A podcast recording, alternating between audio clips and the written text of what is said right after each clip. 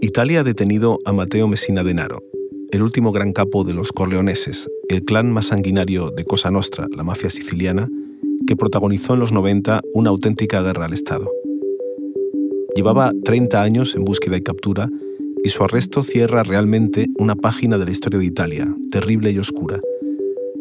Estaba en realidad muy cerca de su pueblo, en el oeste de Sicilia, y ahora se abren muchos interrogantes, como siempre ocurre con la mafia, en una larga lucha que empezó hace más de un siglo. Soy Íñigo Domínguez. Hoy, en el país, la caza del último gran capo de la mafia.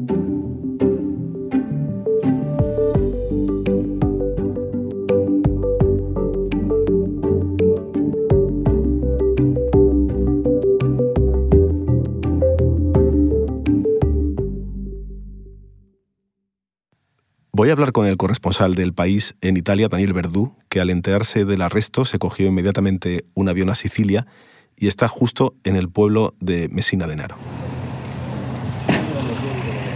Estoy en la puerta de, la, entrada del callejón, de hecho, donde está el apartamento en el que se escondió Mateo Messina Denaro, el fugitivo más buscado de Italia en los últimos meses, quizá hasta un año, nos cuenta la policía bueno, el pueblo donde estaba, no, no, os lo he dicho, es Campobello Mazzara, que está al oeste de, Sicilia, es de la provincia de Trapani, una zona bastante modesta que viven de la agricultura y de, y de la construcción. Beh, eh, sappiamo che dopo la diffusione della foto con la vera immagine di Matteo Messia Denaro si vocifera qui a Campobello di Mazzara que qualche persona lo había visto. Messina Denaro eh, había pasado bastante desapercibido, nos cuentan aquí en el pueblo, pero mm, según dice el jefe de la policía local, ahora los vecinos dicen que le veían yendo a la pizzería o al bar de aquí delante, un bar que se llama San Vito, y con lo cual, bueno, eh, de alguna manera no tenía tampoco eh, gran preocupación de que le fueran a delatar. Hemos preguntado un poco a los vecinos, ahora todo el mundo dice que no le que no le suena de nada, pero según dice el policía, el jefe de policía, eh, bueno, muchos han dicho que sí, que le reconocían. E ci sono lì un mare di case, quindi grazie sicuramente ad una rete di soggetti conniventi. Lo cual pues invita a pensar que ha habido un muro de omertà bastante fuerte para que este hombre haya podido estar todo este tiempo viviendo tranquilamente en el pueblo que hace frontera con su pueblo natal, que es Castelvetrano. Eh,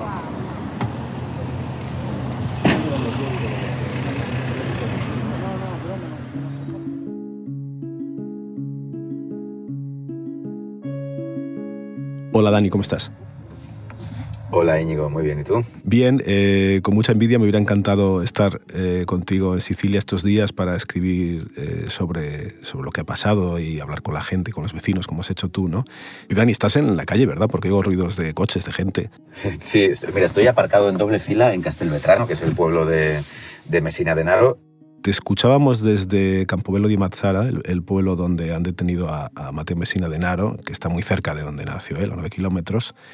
Esto ha sido un, momento histórico en la lucha contra la mafia y, una operación que quiero que me cuentes un poco cómo han llegado hasta él. Mateo Messina Denaro llevaba 30 años huido de la justicia, no como tú sabes mejor que nadie y que has contado en tus libros. En esos 30 años nunca se había estado mm, cerca de verdad de, tenerle, con lo cual, en fin, había llevado muchísimo cuidado. Y ahora eh, estaba enfermo, tenía, había tenido un cáncer de una metástasis en el hígado recientemente y se estaba tratando de, con quimioterapia en una clínica de Palermo. La parte oficial es que ha sido una operación complicadísima, eh, que le han seguido el rastro y que justamente ha sido la enfermedad lo que le ha, lo que le ha expuesto más. Te quería preguntar por el, momento del, del, arresto, ¿no? que a mí siempre me, me, me ha intrigado mucho e-, ese momento en el que les pillan y el, el, capo mafioso adopta una actitud como de dignidad, de, bueno, como de general eh, que cae en la batalla con todos los honores y casi como que reconoce al, al enemigo, ¿no? Y, y, reconoce que es él y no pone resistencia, hace todo como muy dignitoso, ¿no? Total, él, prácticamente no trató, de, no trató de huir. Al parecer, pues, lo que grabaron las cámaras y lo que contaron luego los carabineros, que él nota que está pasando algo, se desvía un poco, pero nada, no hace ni ademán de correr ni, ni, de, ni se resiste a la detención. Eh, cuando llega, le preguntan quién eres y él dice, ya sabéis quién soy, se lo vuelven a preguntar y al final le dice Mateo Messina Denaro, ¿no? tranquilísimamente, sube sin estar esposado a, la furgoneta y nada, en fin, ningún tipo de, de gesto de, de derrota, ¿no? Y luego cuando entró a la cárcel también contaban los periódicos italianos ahora que también entró bromeando con, con esta ironía que al parecer tenía. Le preguntaron, creo que estaba haciendo la hoja de, ingreso y, le, están hablando de los antecedentes y él hace bromea como diciendo hasta ahora no he tenido ningún antecedente, ¿no? Haciendo un poco gala de, de cómo se había escapado durante estos 30 años. Y luego la operación en realidad ha sido una cosa muy artesanal al, viejo estilo, que ha partido de unas grabaciones telefónicas ¿no? de, su familia que consiguen enterarse que tiene una enfermedad cancerosa y a partir de ahí empiezan a, a cribar todos los listados de pacientes sicilianos de esa edad que pueden encajar con ese perfil hasta que dan con un nombre que, que, que les llama la atención porque yo creo que ahí ha sido uno del de los errores de, de Messina Denaro de elegir precisamente ese nombre, que era el del sobrino de un conocido suyo. O quizá, claro, es para plantearse si no es tanto un error porque es demasiado, demasiado acusado como error. El nombre elegido, claro, tiene bastante gracia, era, era Andrea Bonafede, o sea, Andrea eh, Buenafé, ¿no? que además era un, un tipo emparentado con una familia criminal de, de Campobello de Mazzara, que era donde, donde él estaba. Este Andrea Bonafede seguía viviendo ahí. Entonces, pues claro, ahí también generó un cortocircuito porque había dos Andreas Bonafede en el pueblo. Uno que vivía eh, en una casa que también era propiedad de Andrea Bonafede, que la había comprado con dinero de Messina Denaro, y el Bonafede, eh, digamos, eh, que había cambiado la foto del documento de identidad y que era el, el, capo, el capo huido. A los dos, además, les trataba el médico del pueblo, con lo cual ya los investigadores ya empiezan a tirar del hilo y ven cómo le encubrieron también, eh, cómo hubo esta omerta de, de, pueblo, porque el propio médico de cabecera trataba con dos Andreas Bonafede ¿no? en, en Campo Velo Mazzara. En fin, eso tiene, tiene bastante gracia y demuestra sobre todo que, como siempre pasa, tienes que tener una gran red de, cobertura y, una connivencia, digamos, en el pueblo salvaje para poder seguir viviendo así, ¿no? Sí, precisamente ese médico a mí me parece un personaje muy interesante, porque está claro que él tiene un paciente que se llama Andrea Bonafede,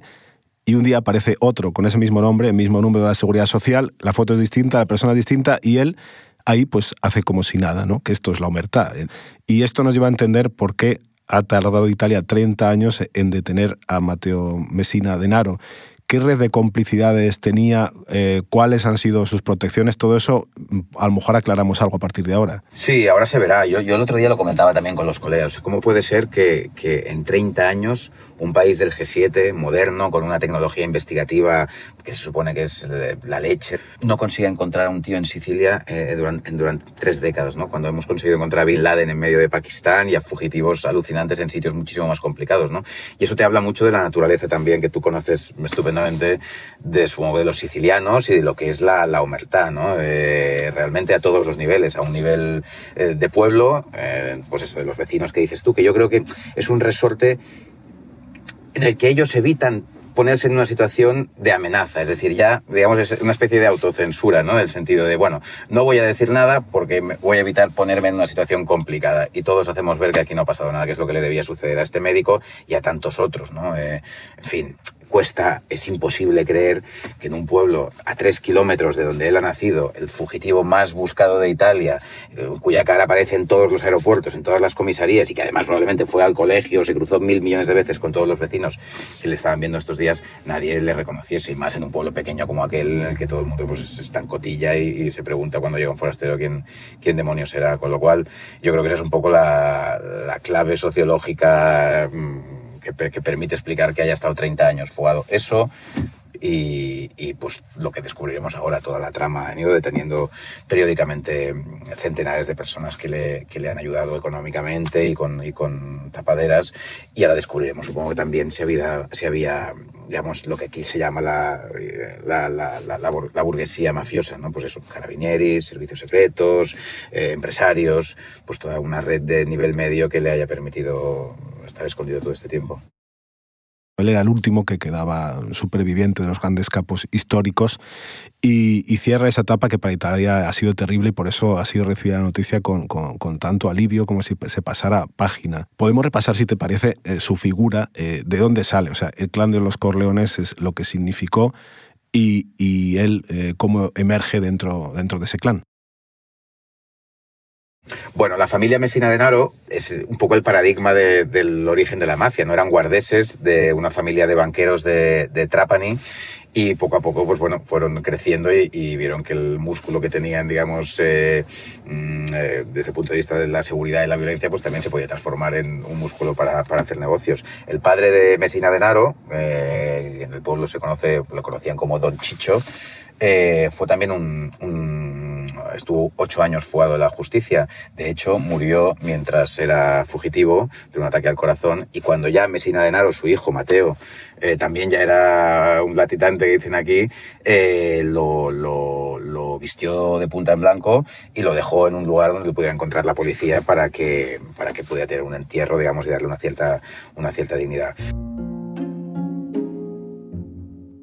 Es una aristocracia mafiosa y, el tema de la, del, estar tanto tiempo huido pues no era una cosa nueva para Mateo Messina Denaro, de hecho era una cosa que mamó de su padre a quien admiraba tanto. El clan de los Corleoneses pues se fue extinguiendo con, el tiempo y después de, la detención de Totorrina, de la muerte de Provenzano, de la muerte de Totorrina que murió en, un hospital penitenciario en Parma, em, nombraron, teóricamente, según las interpretaciones de la policía y una operación que se llama Cúpula 2.0, a un, a un nuevo jefe del vértice, digamos, de la comisión, que se llamaba Séptimo Mineo. A este hombre le detuvieron creo que fueron siete meses después de, de, ser nombrado, con lo cual otra vez la, la, la, comisión que se llama quedó descabezada. Los investigadores decían que era Mesina Denaro el jefe natural, el que, el que tenía que ser el, el, líder por, por, por, por, aristocracia, por tiempo, por, el tiempo que llevaba fugado, que eso también daba galones, eh, y tenía que ser un poco la, referencia encima de ese, la punta de ese vértice. Pero bueno, eh, también parece ser que Toto Reina siempre le afeó el que se preocupase más de sus negocios que de la propia organización y no parece que él tuviese mucho interés en, ocupar ese tipo de, puestos. No lo sé tú que, cómo lo ves, tú que les has estudiado también, si, crees que podía ser Messina Denaro por la manera de ser que tenía y estando en esa situación de, huido el, el jefe de una organización así. Bueno, Messina Denaro lo que pasa además es que no era de Palermo, que eso para los de, mafiosos de Palermo era como, bueno, el jefe de la mafia tiene que ser de Palermo, o sea, eso no se discute, ¿no? Entonces siempre ha sido visto con un poco de resquemor.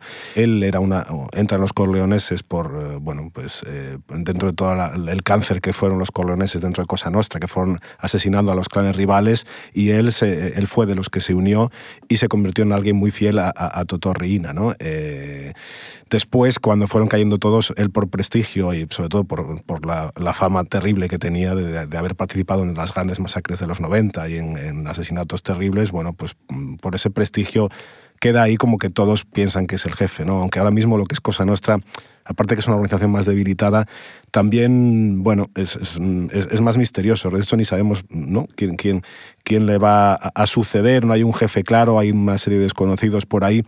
Entonces, mm, bueno, eh, pues veremos ahora hacia dónde va. Lo que está claro es que esto es el final del declive de, de, los corleoneses, que bueno, que, que empieza cuando en el 93, eh, eh, declaran, 92-93, declaran la guerra al Estado, eh, hacen atentados terribles, em, pero empiezan también a detenerlos, ¿no?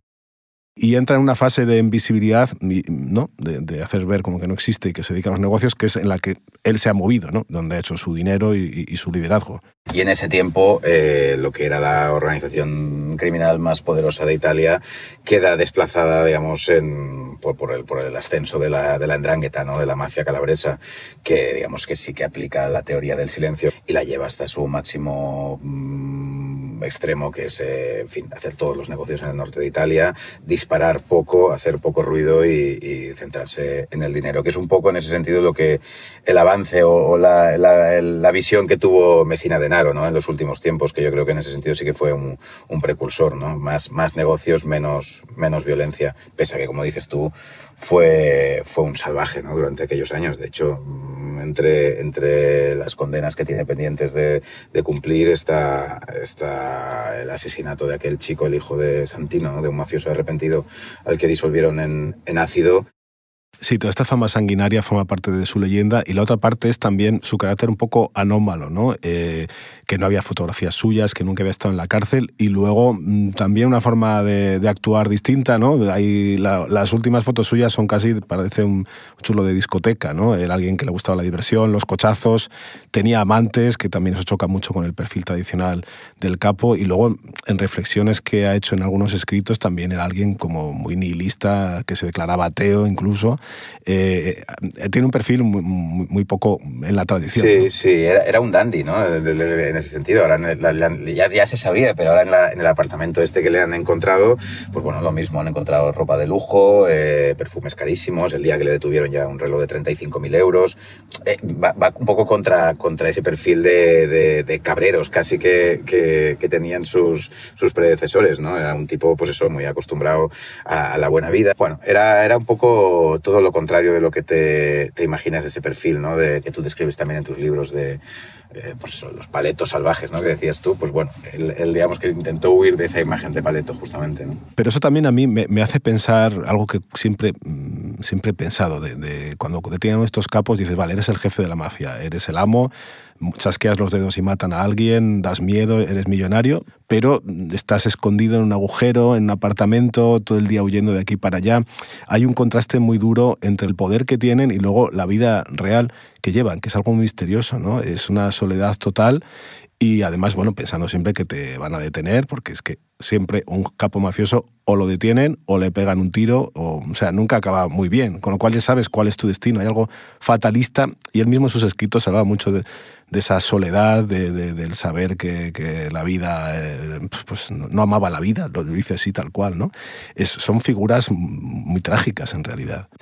Y volviendo un poco a lo que hablábamos al principio, el hecho de que a lo mejor haya querido pasar sus últimos días eh, sabiendo que estaba enfermo con una metástasis que probablemente le, no, le permitirá vivir mucho más tiempo, pues un poco haciendo, llevando una vida normal, ¿no? Pues en los últimos meses ha estado comprando de las boutiques más caras de Palermo, mm, se paseaba, entraba y salía. Te quiero decir que tengo la sensación, o tiene la sensación mucha gente, de que a lo mejor mm, sabiendo que iba a morir eh, y habiendo llevado esa vida tan miserable desde el punto de vista de la, de la soledad, eh, ha querido liberarse un poco y en los últimos tiempos se ha expuesto más. Bueno, eh, le ha dado más igual que lo que pudiese pasar, ¿no?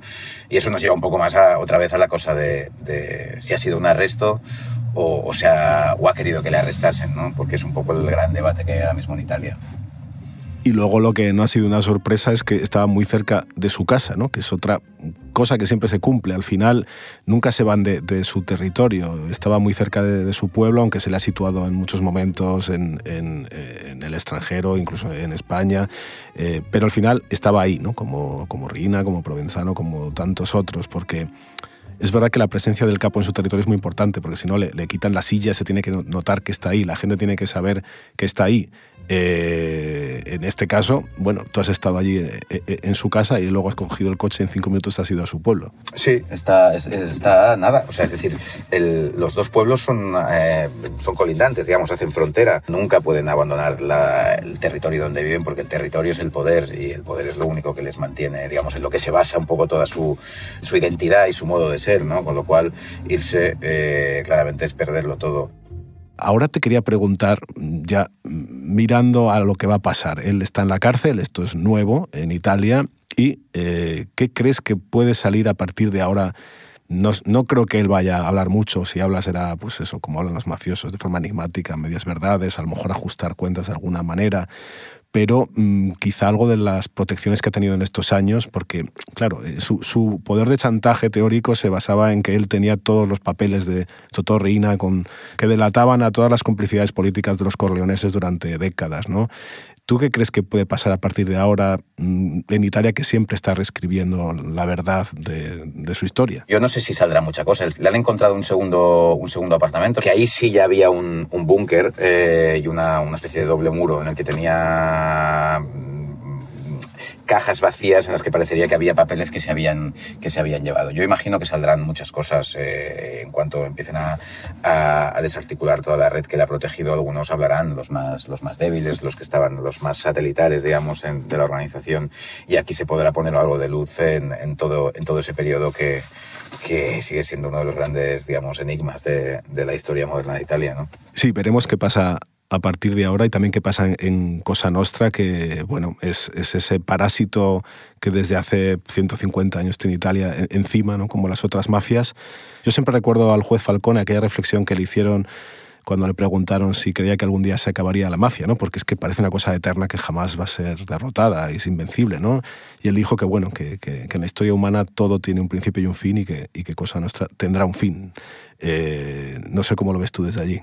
Bueno, eh, es complicado de decir, eh, porque al final la mafia es una cosa muy. es una forma de corrupción mezclada con violencia y muy particular de la historia italiana, ¿no? De los últimos más de un siglo.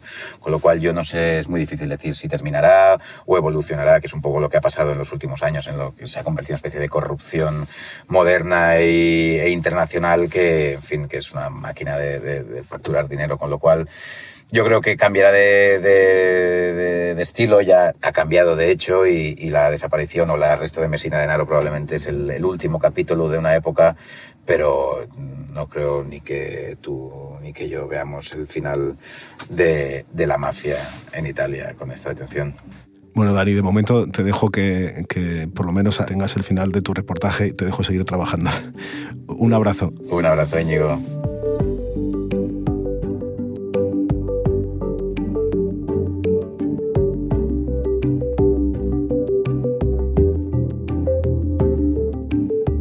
Este episodio lo ha realizado Inés Vila. El diseño de sonido es de Nacho Taboada y la dirección de Silvia Cruz La Peña. Yo soy Íñigo Domínguez y esto ha sido Hoy en el País. De lunes a viernes volvemos con más historias. Gracias por escuchar.